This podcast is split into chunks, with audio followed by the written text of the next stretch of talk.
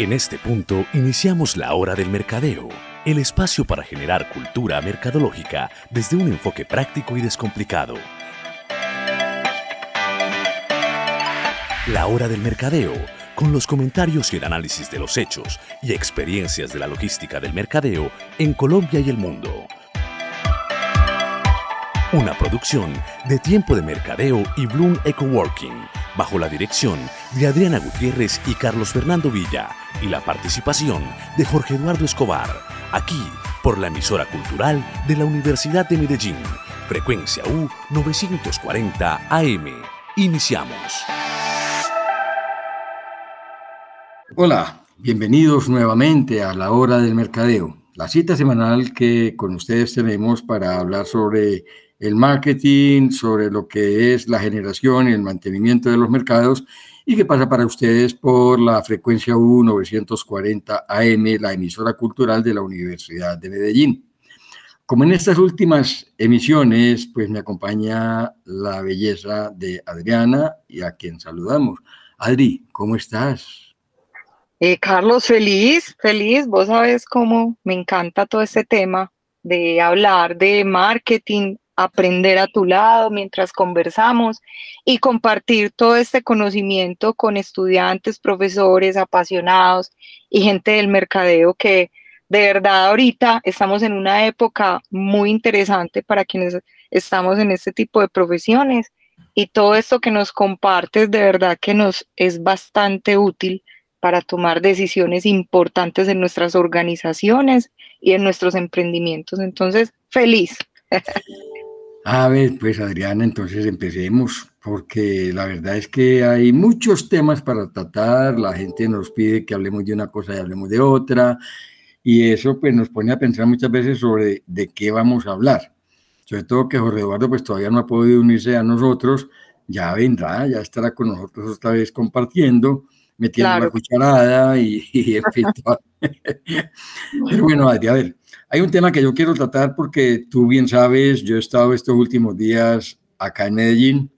Mm, cuando el programa salga al aire, tú estarás en un evento muy importante que estás realizando en Bloom, eh, un evento que tiene una característica bien, bien espectacular, bien clara, que ahora pues es bueno que lo comentes, porque es un ejemplo de lo que muchas organizaciones pueden hacer como parte del mercadeo de las organizaciones en sí y como parte de algo que podríamos llamar marketing de ciudad. Porque es que en un marketing de ciudad tiene que haber la participación de los empresarios, de los emprendedores, de las organizaciones de todas las áreas para poder desarrollar una actividad que genere turismo, que genere inversión, etcétera, etcétera, a una ciudad. Una ciudad que en estos días que he estado aquí, a pesar de que no he tenido oportunidad por circunstancias de salud que tú sabes, de recorrer la ciudad como habría sido mi deseo, sí he comentado con muchos colegas, muchos amigos, la preocupación por lo que está sucediendo, porque es una ciudad que está atiborrada de problemas y con un, alcalde que de verdad no merece Medellín. ¿Para qué? Hay que decirlo sin hablar de política, pero Medellín no merece el alcalde que supuestamente tiene. Y, y, yo creo que hay cosas que también vale la pena mencionar dentro del ámbito de lo que es un marketing de ciudad y el marketing organizacional.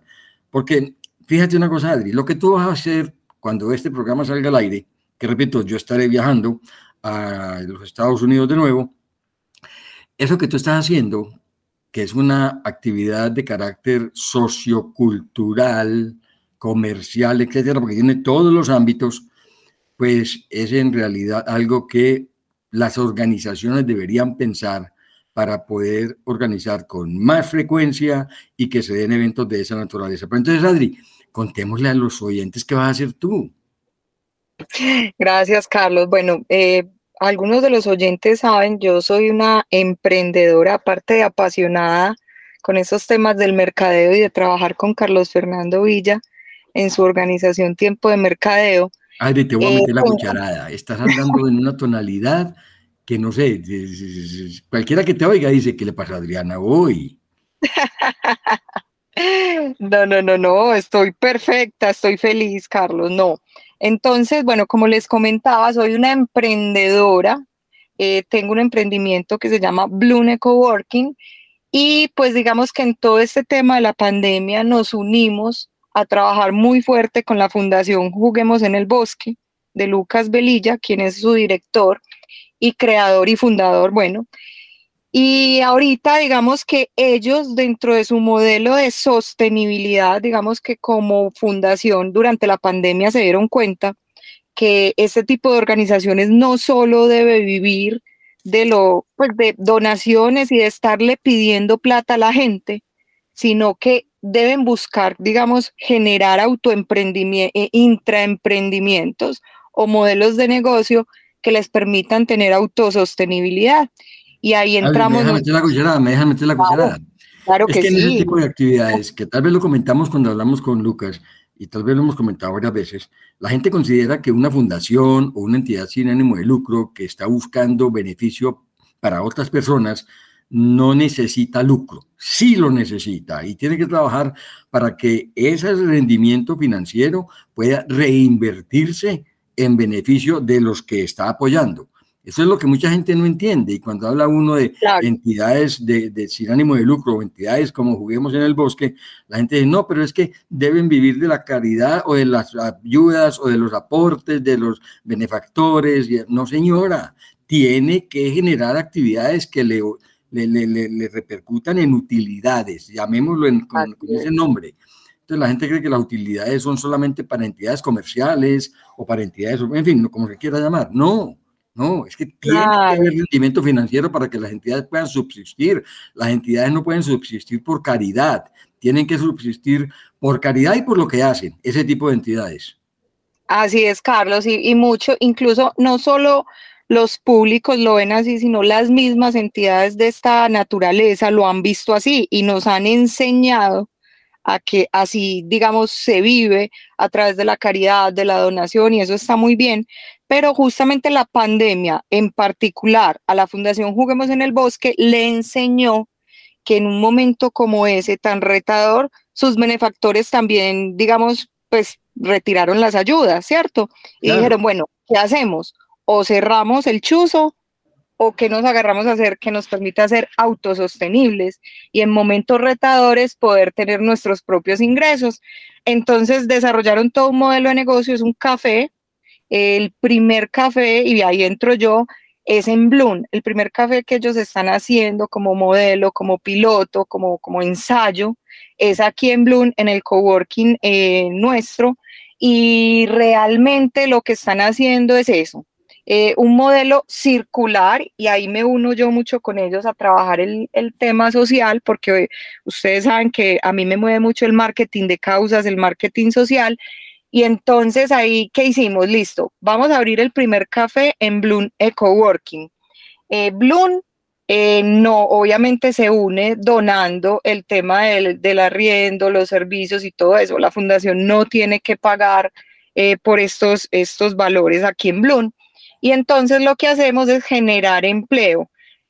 Todos los consumos de café, desayunos, almuerzos, cenas corporativas, todo lo que sea alimentación dentro del coworking, un café que tú vengas y te tomes mientras trabajas está apoyando una causa. ¿Esa causa qué es?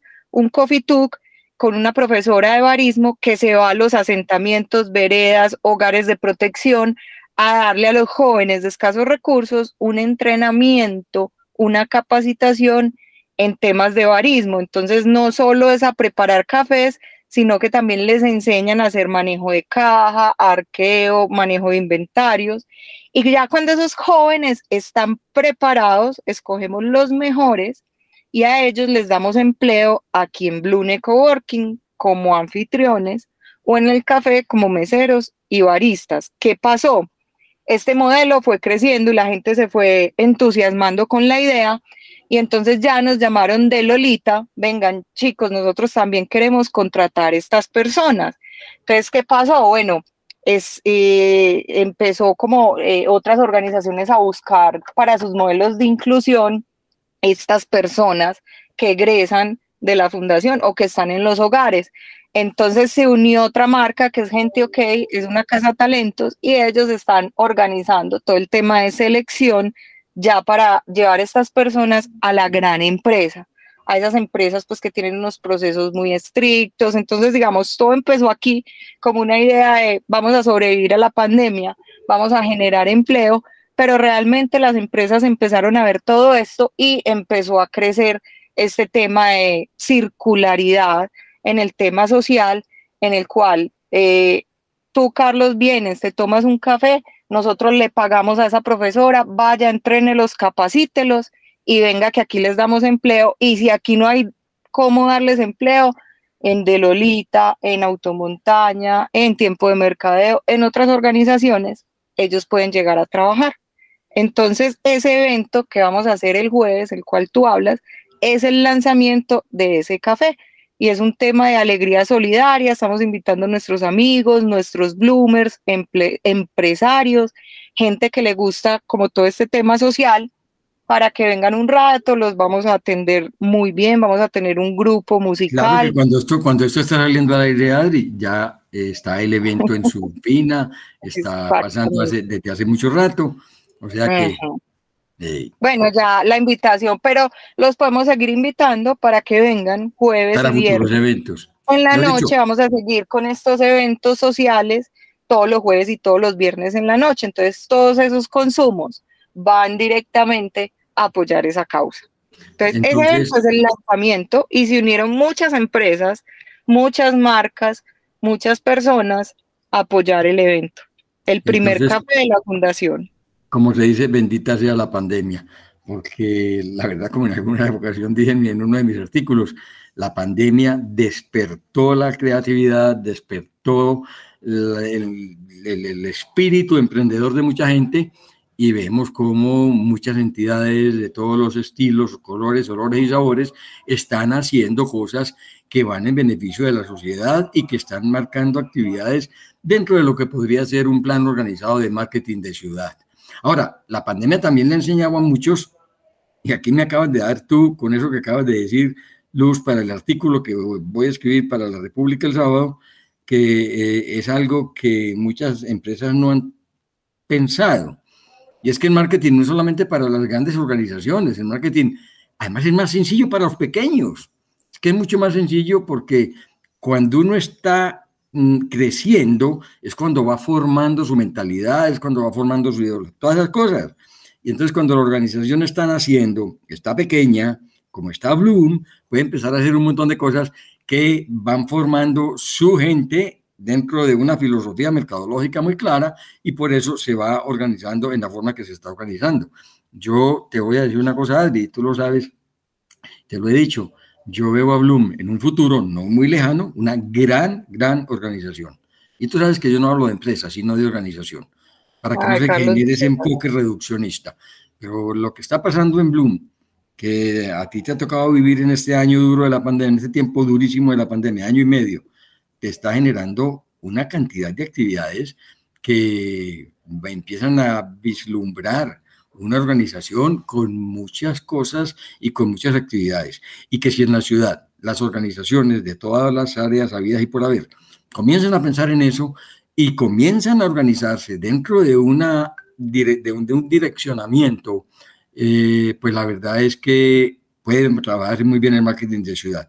Pero yo creo que con el alcalde que hay va a ser muy complicado. La verdad es que es muy complicado con lo que está sucediendo, que me ha tocado corroborar estos días, una ciudad desorganizada, una ciudad sucia, una ciudad que no, no, sabe para dónde va y que, bueno, en, ojalá pues que termine pronto eh, todo este despelote y que Medellín vuelva a ser o siga siendo la ciudad que es una ciudad modelo para el mundo entero. Eh, y ahí, ahí entra eh, eh, a, jugar un papel muy importante todo este tema de marketing sostenible eh, en todo lo que tú dices. O sea, cuando hablamos de sostenibilidad, de cómo vendemos la ciudad, de cuál es la imagen que queremos dar, obviamente todo ese tema de, basura, desorden, desorden social, de, desorden de todo tipo, pues va generando una, una imagen de marca que no es favorable, en este caso de ciudad y pues obviamente ahorita tras la pandemia eh, se ha despertado mucho el interés de las personas por esto y se ha integrado muy bien al marketing de ciudad en otros países que han dado ya el salto a la sostenibilidad y atrás han tenido que dejar todo este tipo de, prácticas que no son sostenibles, como las que tú mencionas.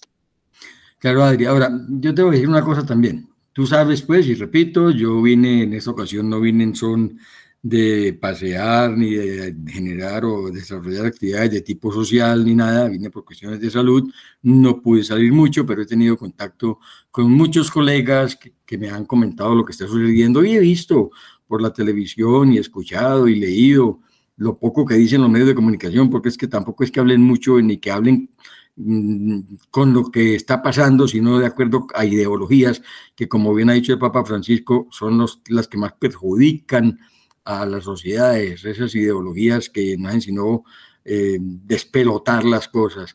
Pero te voy a decir una cosa, Adri, que me llamó la atención desde mi llegada.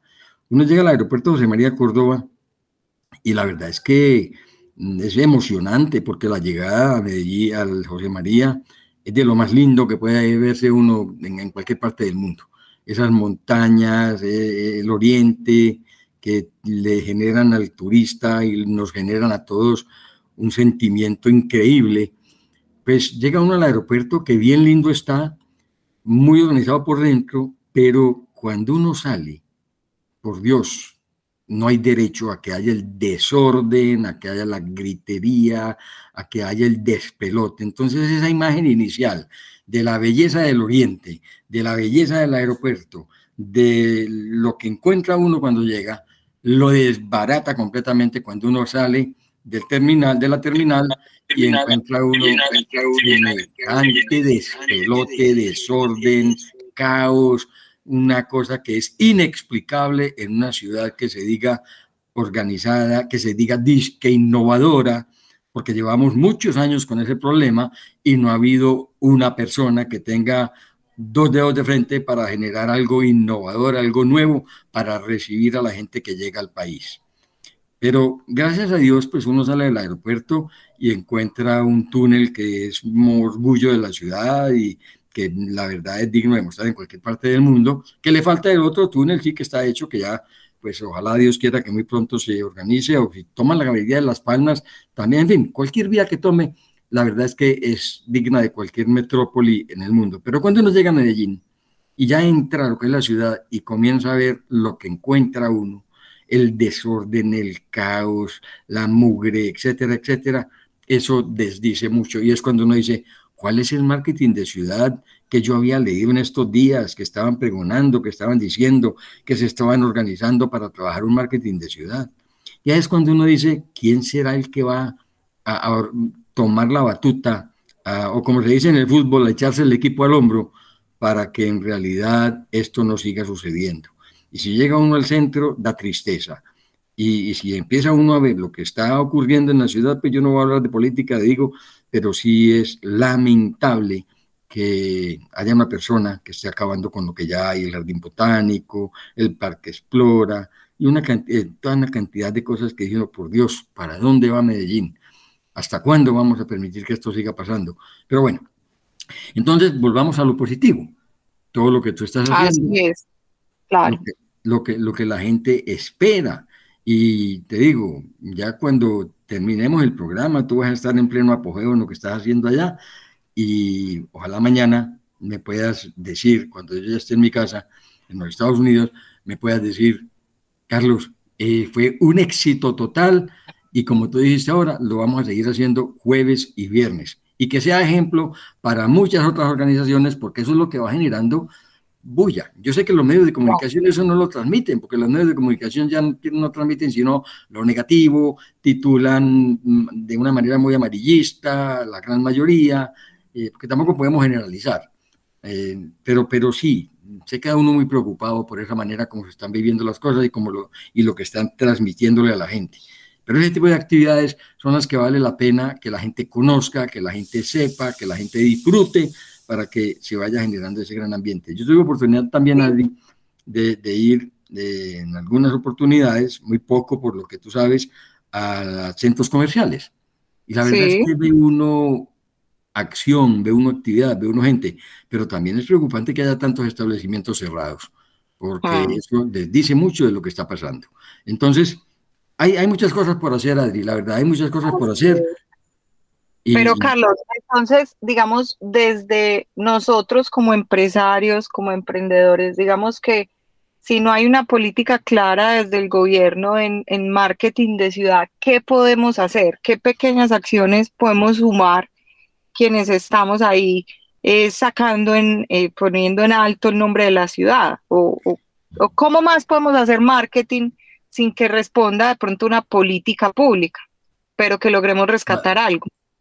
Ok, a ver, Adri, hay cosas que se pueden hacer eh, y, vuelvo a insistir en que me has dado luces para escribir el próximo artículo y siempre he dicho y siempre hemos dicho algunos de los mercadólogos, porque todos no son de la misma filosofía nuestra, que siempre se puede hacer y siempre se podrá hacer, así como siempre se ha podido hacer. Que se haya hecho es otra cosa, que no se haya hecho también, pero siempre se puede hacer. A ver, ¿qué se puede hacer?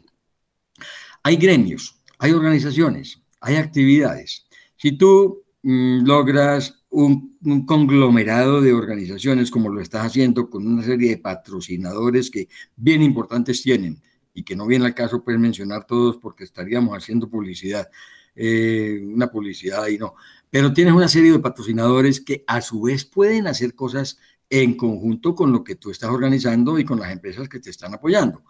Entonces, eso por un lado. Por otro lado, si se unen Mm, si, si, FENALCO, por ejemplo, por decir algo, organiza ese tipo de actividades en diferentes organizaciones, eh, porque está sectorizado. Entonces FENALCO puede, por decir algo, como está sectorizado, puede organizar unas actividades que se van a ir uniendo y comienzan a, dentro del, gremio de los comerciantes, comienzan a generar esa bulla que se va dando a conocer en todas partes, que va haciendo noticia, que le va tapando la boca a tantos medios de comunicación que en Colombia nos enseñó a hablar de lo negativo y de lo malo y tergiversar las cosas, y entonces es algo que lo mismo puede hacer la Andy, lo mismo puede hacer ProAntio, que pueden hacer muchas, de a poquitos, y así como tú empezaste, como te repito, sé muchas empresas que te están apoyando, pueden hacerlo en su actividad.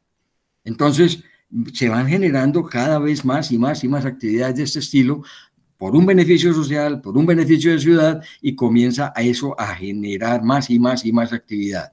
Yo creo que es una cosa que pueden ir pensando todas esta serie de, de empresas que te están apoyando y quienes nos están escuchando, porque la verdad es que no es difícil de hacer. Mira cómo lo has hecho tú. No, no, Carlos, y bueno, yo creo que estas buenas causas se han vuelto virales, se han vuelto contagiosas. la pandemia, la pandemia, la pandemia despertó un espíritu en, la gente que no había despertado nadie. La pandemia hizo... Y, no solo en las organizaciones, en los emprendedores. Yo me quedo impresionada en este lugar, pues confluyen también eh, emprendedores, empresarios, personas pues independientes, profesionales. Y el común denominador de todos es eso, es querer ayudar, apoyar las causas y a veces no se necesita ni plata, o sea, a veces no se necesita dinero, el mismo café que tú te puedes ir a tomar otra parte, te lo tomas aquí y estás haciendo una causa social. Muchas personas donan su tiempo, donan su conocimiento. Ahorita hay una persona que tuvo unos restaurantes muy reconocidos aquí en la ciudad y está desde ayer día y noche asesorando el café en todo el tema de manipulación, de conservación, de servicio, de capacitar a las chicas, porque ustedes entenderán que este tipo de personas que, contratamos acá, eh, pues no siempre tienen la formación específica o una experiencia en temas de, alimentación y de restaurantes, eh, se hace desde el amor, se hace desde el aprendizaje y muchas personas se han unido a esta causa de una u otra manera. Empresas que dicen, yo les patrocino esto, yo les patrocino aquello, eh, yo pongo esta persona, yo hago esto, yo les doy. E-". Entonces se vuelve algo muy bonito, se vuelve algo, un intraemprendimiento con sentido comunitario donde todos estamos alineados en? Que estas personas en algún momento consigan un trabajo digno y puedan ingresar al mundo laboral, eh, a pesar de, digamos, de dónde vienen, con las dificultades que, traen. a nivel socioeconómico. Tú lo has dicho, Adri, fíjate que acabas de decir algo que es bien importante, no se necesita un gran capital. Y fíjate que lo que tú estás haciendo y lo que están haciendo los demás es una actividad mercadológica de gran efectividad, de una eficiencia y una efectividad increíbles. Y la inversión mínima, porque ha sido un aporte de todos. No es que no valga nada, porque si el café vale, eso es cierto, pero el café no lo estás comprando tú, no lo está comprando eh, la organización mm, Juguemos en el Bosque, se lo han ofrecido, se lo han donado, o si lo ha comprado, pues lo ha comprado a unos precios muy módicos para una obra social. Entonces, en, en, realidad en el mercadeo, y yo vuelvo a lo mismo, en el mercadeo de entidades, perdón, sin ánimo de lucro, o de organizaciones familiares o pequeñas que dicen siempre, es que no tenemos plata para mercadeo, ahí es cuando uno dice, mire, no es sino tener, mm, voy a ponerlo en términos mal, dos dedos de frente, iniciativa, ser creativos, pensar como lo, como lo ha hecho la pandemia, para adelante, yo cómo voy a sobrevivir, cómo voy a subsistir, y verán cómo van fluyendo las ideas, cómo van fluyendo como te digo, emprendedores que están arrancando aquí con sus proyectos. Entonces, siempre sin uno pedirles, porque como, como, como les mencionaba al principio, la idea de la fundación no es estar pidiendo, eso se ha vuelto contagioso. Entonces, emprendedores que hacen su primera feria, su primer taller, que están vendiendo sus productos o algo, llaman y dicen, no, nosotros vamos a dar el 10% de nuestras ventas a la fundación. Entonces, mira, un, cualquier profesional independiente dice, vea, yo les voy a donar mis honorarios si hacen esto a, través de la fundación. Eh, las empresas, obviamente, como les mencionaba al principio, pues siempre muy generosas. Entonces se va generando una comunidad con un lazo muy fuerte y, y, eso es muy bonito ver crecer, mirar un año atrás cómo empezamos con este proyecto y hoy en día ver que ya nos tocó ampliar el espacio y generar una especie de cafetería, ya eso es un avance muy grande. Adi, en estos días, eh, esta semana, conversaba con alguien de la junta directiva de una de las organizaciones que tú sabes que llevo siempre en mi corazón y todo eso porque tuve mucho que ver con su desarrollo, que es la Casa de la Chinca. Y me contaba, porque no tuve oportunidad de ir, me contaba de lo, lo, que ha sido el desarrollo de la Casa de la Chinga en este momento, que tiene 50 niñas a las cuales se les paga todo lo que es la vivienda, la educación, la salud, etcétera, etcétera, y 30 universitarias, que a las cuales también se les paga absolutamente todo.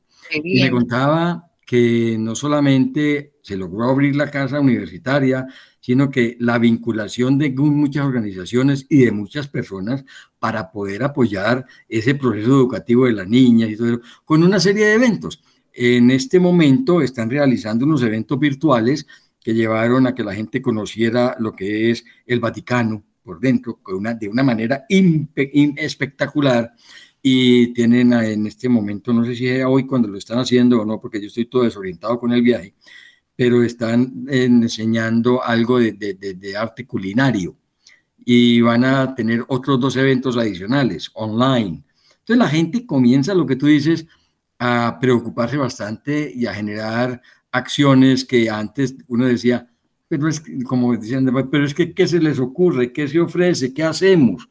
y empieza, está uno viendo lo que tú estás viviendo.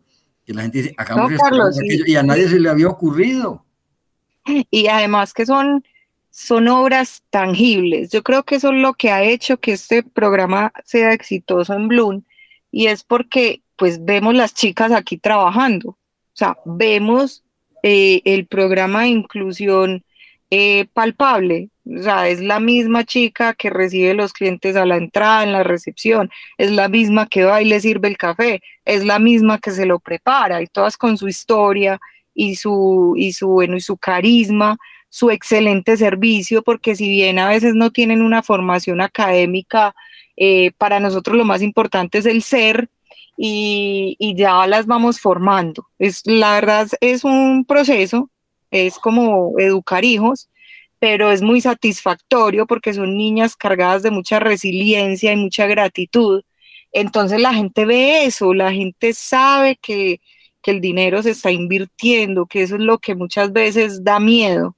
da temor porque usted dice, yo hago una donación y no sé, no sé hacia muchas veces, muchas veces eso es lo que la gente no entiende y muchas veces la gente critica con razón, no podemos decir que no.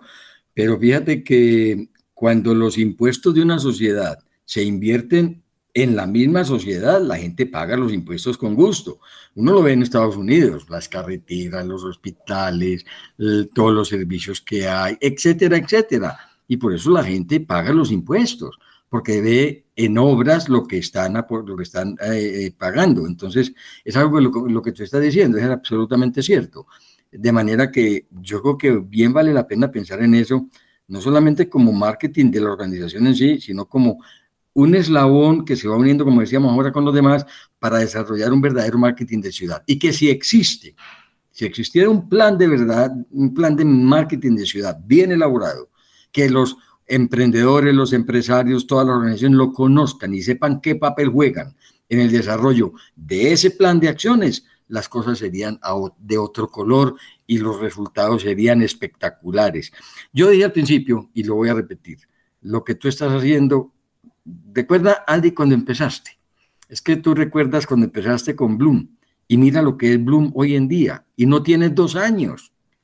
Eso, la verdad es que eso demuestra, y, no ha sido Adriana sola, porque también... No, no, entonces es la obra de todos y como dice por ahí un cliente nuestro, aquí trabajamos con Dios, el principal socio es Él. Ah, entonces, cuando uno trabaja con un socio como este, de esta mm. las bendiciones llegan, ¿cierto? a mí que con esta situación que acabo de o que estoy viviendo, eso sí que sí lo he visto claro, bendito sea Dios.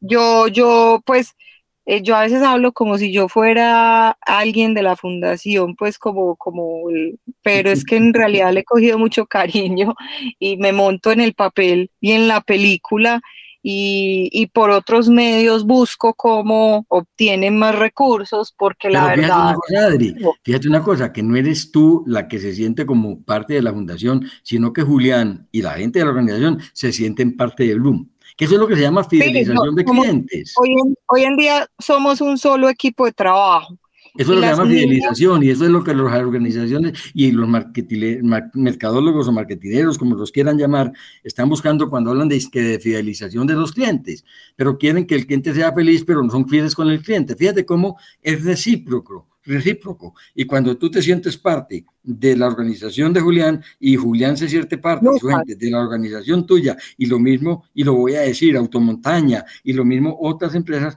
pues se va viendo una una, sinergia increíble y se va formando un equipo que dice uno, ¿esto de dónde salió? Pero es que eso es lo que busca el mercadeo, el mercadeo, que haya una clientela leal. Ahora, tú sabes muy bien, tú no tienes un coworking para que todo el que quiera trabajar en un coworking vaya a trabajar allá porque no caben. Eh, pero, y hay muchos en la ciudad. Pero así como hay muchos y como la gente, eso es exactamente lo que uno tiene que entender. Uno como organización tiene que entender, Adriana, que primero, es, y, tú me has oído eso, lo hemos comentado mucho en los programas, toda organización es como un ser humano. Nace, nace pequeñito, como un bobito, porque con un bebé hace lo que le dé la gana a la mamá. El pobre muchachito, uno se cría de milagro, porque es que la verdad es que con uno bebé hacen lo que les dé la gana. Si la mamá tiene sueño, el bebé tiene sueño. Si la mamá tiene hambre, el bebé tiene que tener hambre. Si la mamá tiene calor, el bebé tiene calor. Y el pobre muchachito ni puede hablar ni puede decir nada. Lo único que el muchachito puede hacer es llorar y, hacer orinar y, en fin, pues, pues, todas las cosas. De resto, nada. Y en eso pasa mucho rato, porque es que no es un día, ni dos, ni tres, ni cuatro. Y pasan dos meses y el pobre muchachito ni que puede mover solo. Porque y eso es lo que pasa con las organizaciones. Nacen, hacen con la organización lo que les dé la gana. La organización empieza a crecer, empieza a necesitar más gente. El niño empieza a crecer, empieza a necesitar vivir en sociedad a tener sus amigos, a tener sus compañeros, a ser parte de una familia. Y entonces comienza a tener una serie de proveedores y una serie de empresas y organizaciones que lo están apoyando. Su familia, sus amigos, el colegio, toda esa serie de cosas. Es lo mismo los proveedores que le van dando a uno esa formación, ese conocimiento de las cosas, le van ayudando a formar su mentalidad y seguimos creciendo y llega la juventud y tenemos más amigos, porque es que no es lo mismo los amigos y las partes sociales que uno tiene cuando es un niño que cuando es un joven. y luego llega a la edad adulta y va a la universidad y luego sigue y es un proceso y se vuelve grande y tiene éxito. Así es. Ese es exactamente lo que le pasa a cualquier organización de cualquier tipo. Y eso es lo que mucha gente no entiende, que tiene que tener primero un conocimiento y va generando experiencias y todo lo demás. Pero un muchacho de 25 años que acaba de salir de la universidad tiene que esperar un momentico, aguárdese a ver, tiene que esperar, aguárdese. Porque es que madurar biche. Mm, yo recuerdo en alguna oportunidad que en una conferencia comentaba yo esto y yo decía, mire, nadie nace grande, nadie nace sabido. Y me decía, no, pero es que fulano creó un. Sí, pero un momentico, ¿cuántos casos de esos hay? Es que yo también sé quién se ha ganado la lotería, pero lo absolutamente lógico y normal es que uno no se la gane. Por eso es que mucha gente se la gana y le da un infarto, porque es que mm, lo normal es que uno no se la gane, es que la probabilidad es una entre millones de millones. Y cuando la probabilidad es una entre millones de millones, eso es prácticamente cero. Ahora, ¿que existe la probabilidad? Pues claro que existe. También es cierto, ha habido empresas que han nacido grandes porque han tenido grandes capitales y nacen grandes de una vez. Pero ese nacer grande implica que tiene que tener un punto de nacimiento, porque nadie nació de la noche a la mañana teniendo 50 sucursales o 50 empresas en el mundo. IKEA no nació en su y ya se volvió por todo el mundo, no, esperó mucho rato y empezó Eso que dice Walmart igualmente, Walmart nació con Sam Walton en un pequeño pueblo y Walmart no nació grande así como la gente lo ve hoy en día. Walmart Carlos, a, mí, a, mí, me pasa como emprendedora eh, muchas veces, y, me ha ido muy bien con este emprendimiento, se llena y la gente empieza, Adri y el otro, Adri y el otro, Adri, ¿y qué vas a hacer? Adri y el parqueadero. Y yo no soy nueva en el emprendimiento, soy nueva en Bloom, pero los otros emprendimientos me han enseñado que es un proceso como el que tú claramente acabas de expresar. Y yo les digo, no, yo estoy aprendiendo, yo estoy consolidando. Yo todavía, este tema de la pandemia no se ha estabilizado en el sentido de que a Hola, Ave María. De que, en el sentido de que, ¿me escuchas, Carlos? Qué pena, perdí como la, la señal. Ah, no, dale, dale, que te estoy en el, sentido, en el sentido de que mi experiencia después de este emprendimiento ha sido increíblemente variable. A mí el, el, segmento, para llegar como al segmento ahora más estable, he pasado por muchos, por muchos Testigos hoy, testigos hoy, y más de una vez te he tenido que frenar. sí, eh, pero, pero no es porque haya una estimulación hacia un segmento en específico, sino que era un negocio nuevo y en el proceso de crecimiento y maduración y con todo ese tema de la pandemia ha llegado una cantidad de públicos hasta que yo ya dije, no, este es mi público, a este es el que le voy a trabajar y en este es en el que me voy a enfocar para la sostenibilidad del, del negocio. Entonces, cuando mencionas todo ese proceso humano, yo creo que vale la pena a veces como emprendedores no salir a la loca, porque yo perfectamente puedo salir a abrir otro Bloom y de pronto lo lleno, pero me voy a, eh, me voy a enloquecer yo como emprendedora eh, con un montón de variables que todavía no controlo perfectamente ni las voy a controlar al 100%. Adri, hay negocios de los que llaman de barrio que son más lucrativos que el éxito, que el grupo éxito. Obviamente, guardadas las proporciones, por eso es que uno tiene que entender en qué mundo está y por eso cuando uno es empresa familiar o empresa pyme, tiene que entender que no es una gran organización y lo que tú acabas de decir es muy cierto, aunque hay un riesgo muy grande, el, riesgo del yaque, ese riesgo del yaque que ha sido fatal para muchas organizaciones en el mundo y tú lo estás viviendo y lo has vivido, que la gente llegue y dice, pero Adri, ya que esto está tan bien, ¿por qué no abres otro? y, o cuando está en el restaurante y entonces llegan los comensales y le dicen al dueño, oíste, ya que estás tan establecido y esto está tan bien, ¿por qué no incluís estos platos? ¿Por qué no abrís allí? ¿Por qué no abrís allá? Y, lo que te acabo de decir, lo abren y viene el descalabro, porque no está preparado. No, Carlos, y, y, y las sugerencias, o sea, uno entiende que la gente se enamora del proyecto y todo el día te hacen sugerencias, ¿cierto? Adri, pon esta sombrilla, Adri, pinta este color, Adri, me gustó más esta silla, eh, ¿por qué no pones otra sala de reuniones abajo? Pero también entender que venimos de un proceso doloroso, de un proceso eh, económico que nos ha golpeado y el hecho de que ahorita estemos bien, estamos exponiéndonos al día con una gran cantidad de, de proveedores y de situaciones que no nos permiten tampoco tener un, crecimiento como la gente lo ve. O sea, la gente ve el lugar lleno y dice, ah, no, esto va, esta niña se va a tapar de plata. No, en realidad lo que estoy es eh, generando esos equilibrios, poniendo las finanzas eh, lo más sanas posible para que en el momento que este emprendimiento, yo digo que uno va sintiendo el momento en el que debe dar el paso. Yo pienso que todavía hay que pulir detalles, y, aprender un poco más del negocio.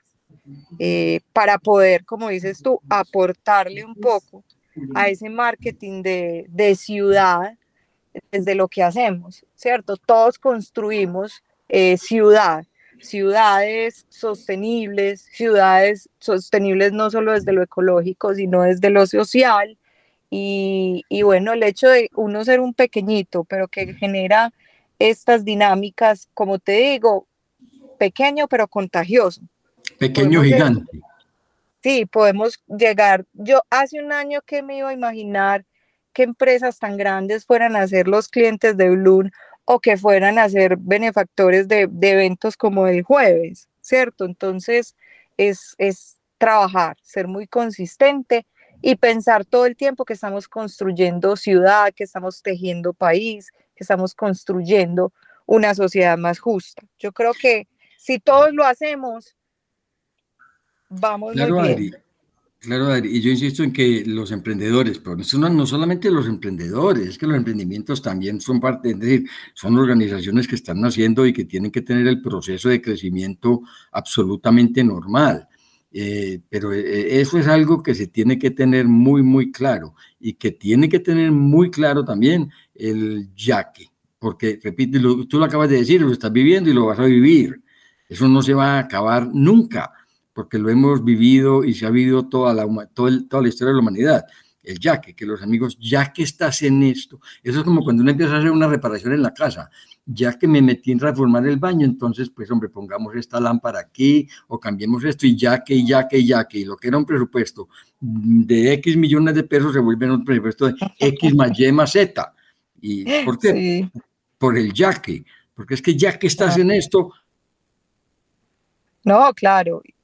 Y yo he vivido cosas allá que te han oído, mm, vivido cosas contigo que la gente te ha de buena, de buena fe, es que no lo hacen de mala fe, porque cuando a uno le dicen esos yaques, no lo hacen de mala fe. La gente no, por el contrario, ¿Ah?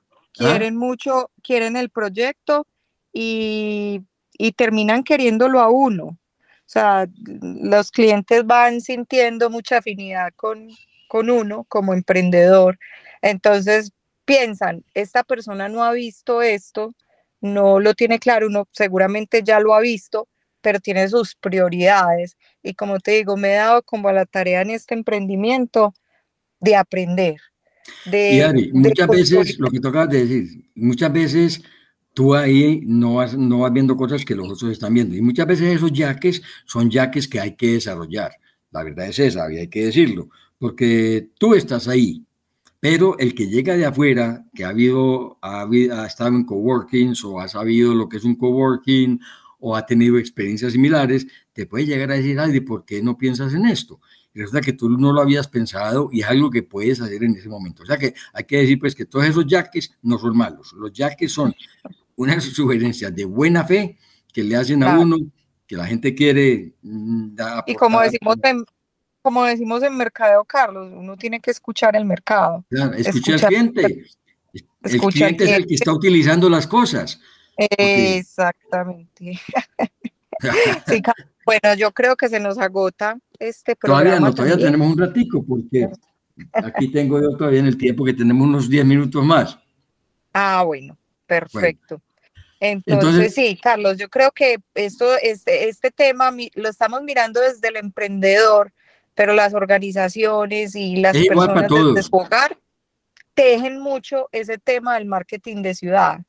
Yo creo que desde, desde la educación, desde la escuela, desde las empresas, todos somos actores formativos que podemos aportar mucho ahí.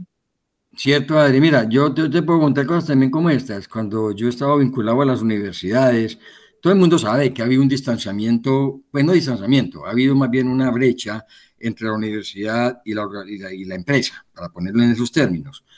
Y siempre traté de lograr que hubiera ese acercamiento, porque es que la empresa se queja de que el universitario sale mal preparado, que no sale sabiendo estas cosas o aquellas otras, lo cual es cierto, entonces, ¿por qué la empresa no aporta esas ideas? ¿Por qué no aporta gente de su organización para que haya entonces un acercamiento entre las entidades formadoras de profesionales y lo que necesitan el mundo industrial, el mundo empresarial, el mundo organizacional, para que pueda haber esa, esa, es exactamente lo que estamos viviendo y lo que estamos diciendo. En el marketing de ciudad tiene que haber un, un, trabajo mancomunado, una participación de todos los sectores para que cada cual aportando su granito de arena, pues se una con el otro granito y hasta que forman un arenal, forman una montaña de arena que todo el mundo, la va, a que todo el mundo la va a querer porque se hizo de una manera eh, eh, organizada, de una manera mancomunada y entonces logran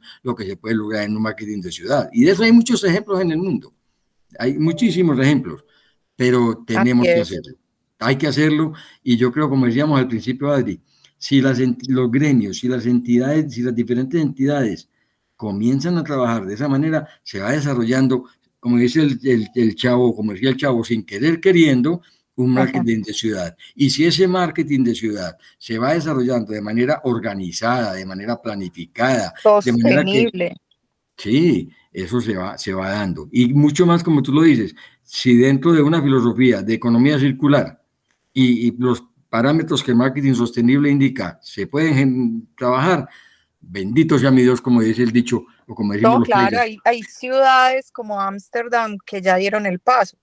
Y qué mejor vitrina o qué mejor mercadeo que empezar a hablar de una ciudad sostenible, donde se disminuye la huella de carbono, donde, donde hay huertas urbanas al alcance de todos, donde donde digamos el desperdicio y se reduce mucho eh, el tema pues de, de, las basuras, eh, bueno, una gran cantidad de acciones que juntas generan toda una idea de economía circular y qué mejor marketing de ciudad que todas esas acciones, mostrando mucha solidaridad de, con el planeta, con el medio ambiente, pero también con la sociedad.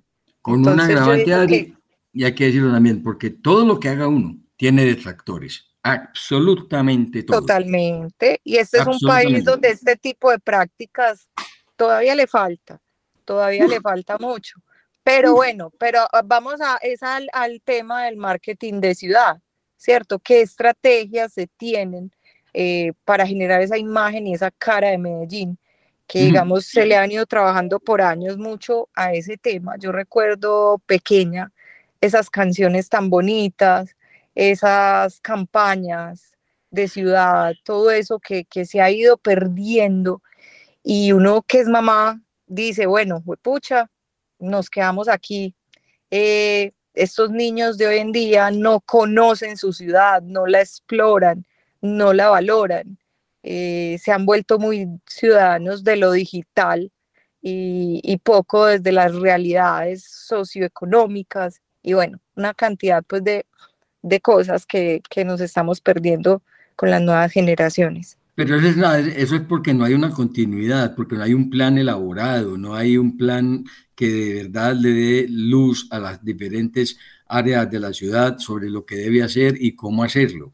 Claro, es que es como las campañas de, Navidad que siempre decimos las de la pólvora, ¿cierto? Si eso se suspende todo el año y se reactiva la campaña en noviembre y diciembre con, que la gente se quema, con el quemado, bueno, con, con, todo este tipo de publicidad que para mi forma de ver desde la comunicación mercadológica a veces es muy apoteósica y muy oscura y por eso no tiene resultados, ¿cierto? Los resultados deseados o positivos. Eh, pasa lo mismo con el marketing de ciudad.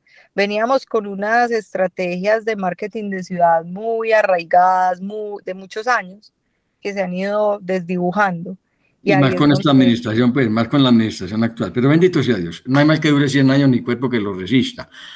Pero, pero fíjate, Adri, es que eso es como, como el proceso relacional de la pareja. Amor a primera vista, pues de eso, la verdad, es muy poquito el caso que se da. Eso tiene que ser un proceso de conocimiento, de relacionamiento y todo. Y ese proceso hay que continuarlo, porque si no se continúa, pues se acaba. Y eso es exactamente lo que pasa en el marketing de ciudad. Es un proceso que se tiene que ir dando de a poquitos, se va afianzando, pero tiene que seguir y cada vez tiene que ser más y más y más incluyente, más participativo, porque donde como dices tú de las campañas de la pólvora, arranca el enamoramiento, pero es que eso no es de la noche a la mañana, es que yo, yo te quiero mucho y ya no, eso no es así.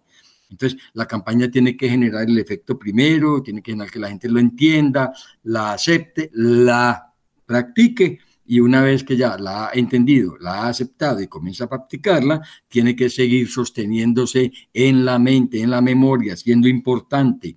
Así no se use la pólvora durante el año, tiene que seguir esa campaña porque si la comunicación, lo hemos dicho mucho en mercadeo, si la comunicación no es continua, se acaba el efecto y hay que volver a empezar de ceros, como si no se hubiera hecho mayor cosa. Entonces vuelve a empezar el tiempo de campaña, hay que esperar que comience a, tener efecto y ya cuando comienza a tener efecto, se acabó la Navidad y vuelve y se para la campaña. Y eso es lo que ha pasado.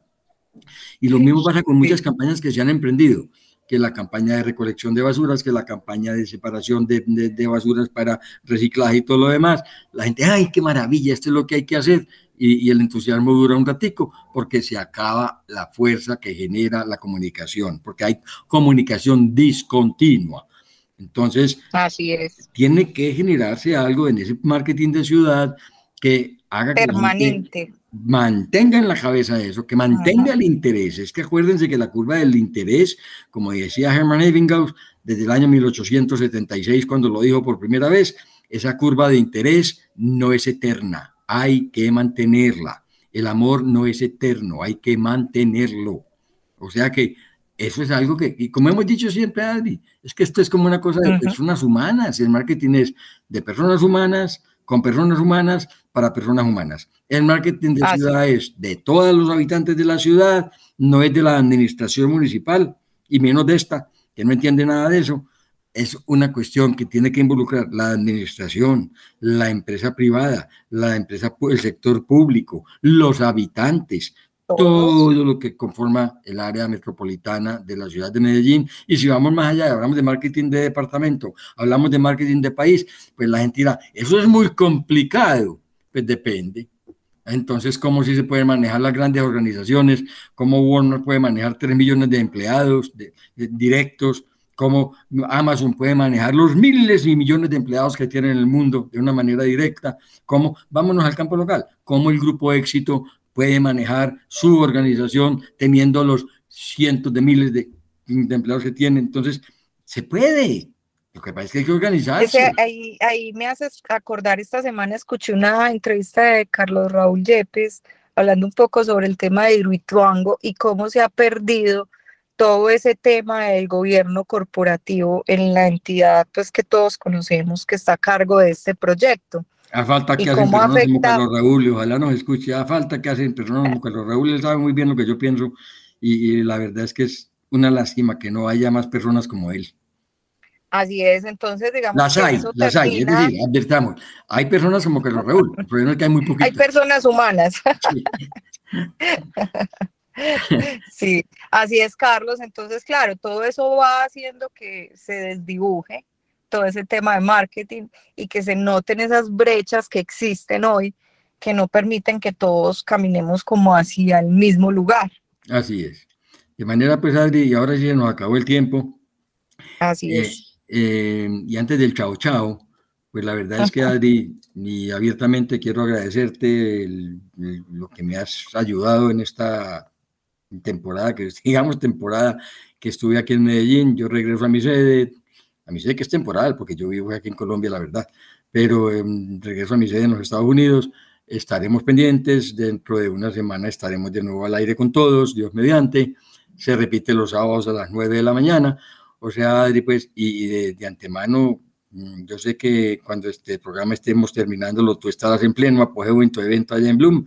De antemano, sé que será un éxito rotundo. Te deseo lo mejor, les deseo lo mejor a todos. Mañana me contarás. Y, y, bueno, agradecerte y agradecerles a todos los que de verdad me manifestaron preocupación o interés por saber cómo me encontraba. Mm, pues no estoy recuperado 100%, no puedo decir que sea el 20, el 30 o el 50%, pero con calmita y con fe en Dios vamos logrando lo que estamos buscando. Así es, Carlos, no, me alegró tenerte por acá tan cerca. Esperemos que la próxima podamos disfrutar más de tu presencia y de tu salud para poder hacer muchas más cosas. Este era el momento de cuidarse y bueno, qué rico que haya sido así para que llegues con toda y bueno, a todos los oyentes los invitamos a escucharnos todos los jueves a las 7 de la noche, en los 9.40 AM, la emisora cultural de la Universidad de Medellín. Y algunos de nuestros programas los subimos a Spotify, al programa Mercadólogos Compulsivos.